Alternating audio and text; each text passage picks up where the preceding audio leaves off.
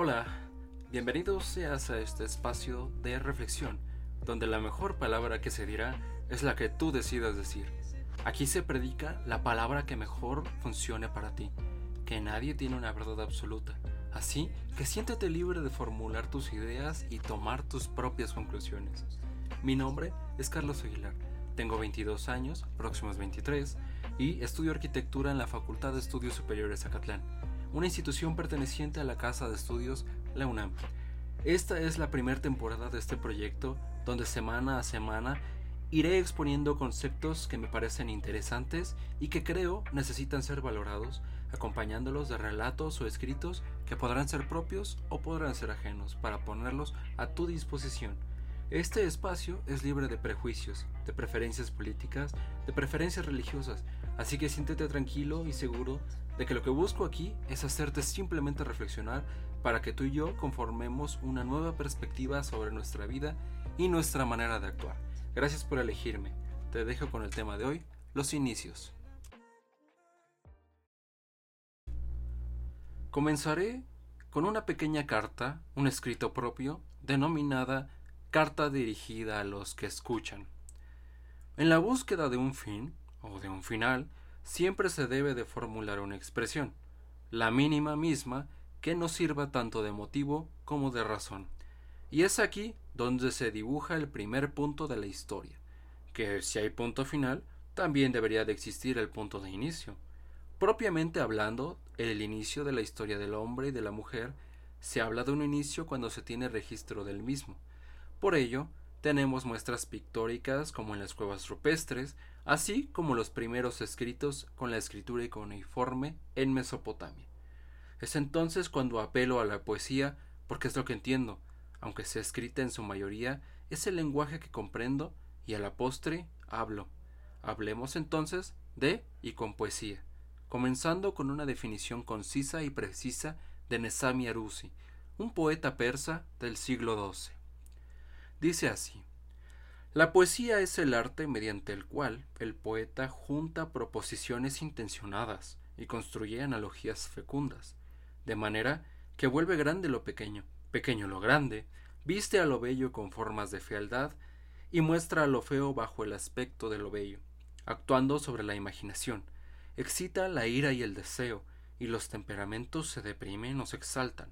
De esta manera, el poeta nos conduce a la realización de grandes cosas en el orden del mundo.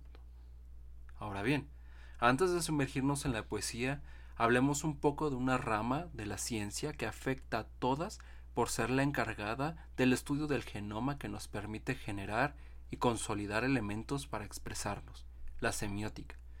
Y es que para formular un mensaje debemos primero crear un símbolo o señal y otorgarle o imprimirle un significado, un valor, así como lo hicieron las civilizaciones del pasado con los dioses, como el dios del sol, la luna, entre otros. ¿Por qué? Es importante saber qué creemos que significa algo para poder expresarlo en nuestras vidas. Tú dime sin hablar, ¿qué significa el verbo amar? ¿Qué significa el verbo odiar? Que si hay pocas personas que saben amar, debes de saber que hay menos que saben odiar. ¿Por qué hay quien estudia 10 años para salvar una vida y hay quien en un momento arrebata diez vidas de tajo. No saben, no comprenden lo que significa una vida. Un problema de expresión viene dado por un problema de entendimiento. Y es que en un mundo donde lo que falta es tolerancia, aúnale a ello un mal entendimiento o un entendimiento pobre de conceptos elementales, y tendrás que lo más fácil es caer en malas experiencias y resultados desfavorables. Es entonces el fin último de nosotros resolver el enigma. ¿Cómo he de vivir? Al establecer primero quién soy, qué es vida y dónde encontrarla. Sabiduría de Amenenope es un conjunto de escritos, eh, una obra literaria del antiguo Egipto del género Sebait, una palabra egipcia que significa una enseñanza, una instrucción. Aquí te dejo un fragmento que en lo personal me gusta mucho. Dice así. No lances tu corazón en busca de riquezas. El hombre que solo busca el dinero es un loco. No pongas tu corazón en las cosas de afuera. Cada cosa tiene su hora y cada acto su momento. No quieras tener más, si tienes lo necesario. No quieras robar por dinero, ni te entristezcas si eres pobre.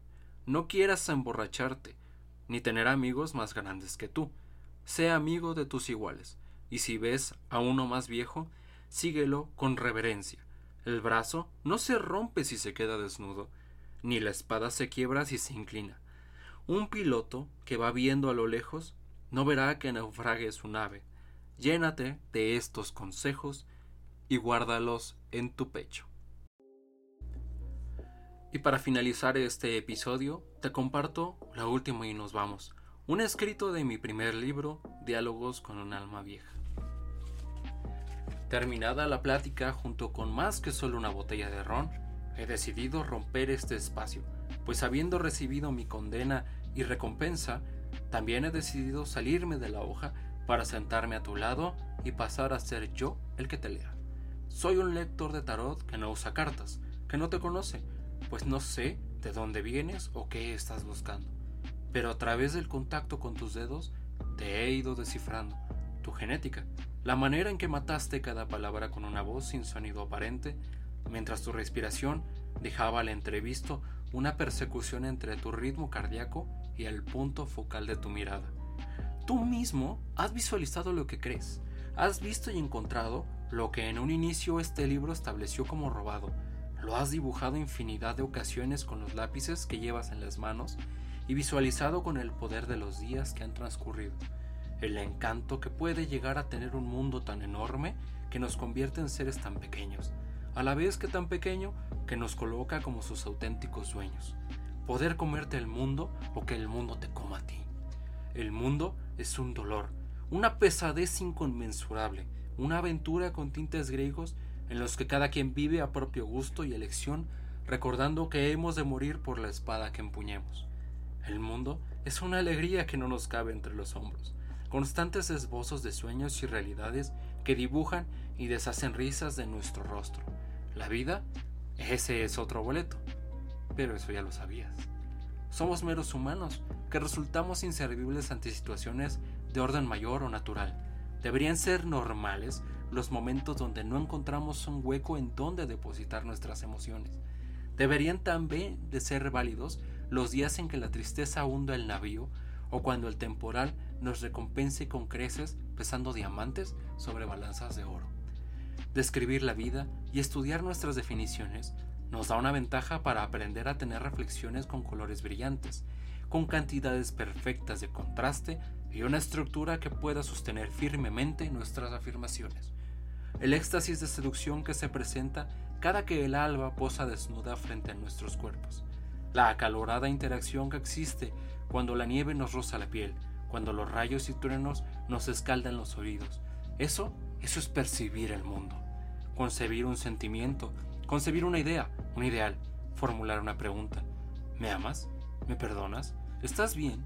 ¿Puedo ayudarte en algo? Son más que simples artilugios para coexistir. Sirven para demostrar como entes en un plano que no es meramente espacio-tiempo.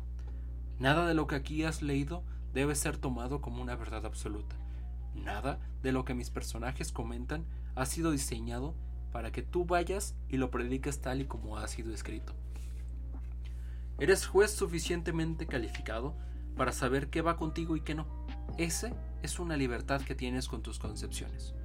Si sabes que algo no vibra en tu frecuencia, ¿por qué lo haces? Si sabes que algo te hace daño, ¿por qué te aferras? Si no te gustó el libro, ¿por qué has llegado hasta aquí? Mis personajes vivirán hasta que el fuego consuma sus moradas. Tú y yo nos iremos paulatinamente. Si buscas venganza, ten cuidado, pues lo más seguro es que la encuentres. Si buscas perdón, deberás ser paciente, tomar un número y esperar tu turno. Si buscas algo, haz lo correspondiente por ir y tomarlo. Lo que puedas crear siempre, siempre será más poderoso de lo que crean de ti, y allí es donde encontrarás tu progreso. Si has de entrar en una curva a 200 por hora, reza por no encontrarte con un muro al salir de la misma. Si has de caminar a oscuras, pídele al silencio, te brinda un eco para poder bosquejar tu alrededor. Pero hazlo. Pide y da en la misma proporción, con la misma fuerza y convicción. Mi reflexión final es esta, estas lágrimas de tinta. encauzarte hacia algo más grande de lo que la vida nos pueda ofrecer, reírse con la muerte cuando nos toque a la puerta y abrazar el amor cuando lo tengamos a un lado, sumar y multiplicar, restar lo malo y poder servir a los demás a través de uno mismo. Orwa.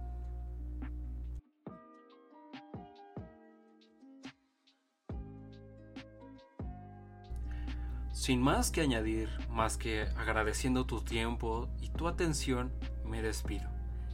Te dejo mis redes para que estemos en contacto. Dudas, quejas, traumas y demás, por ahí me puedes contactar.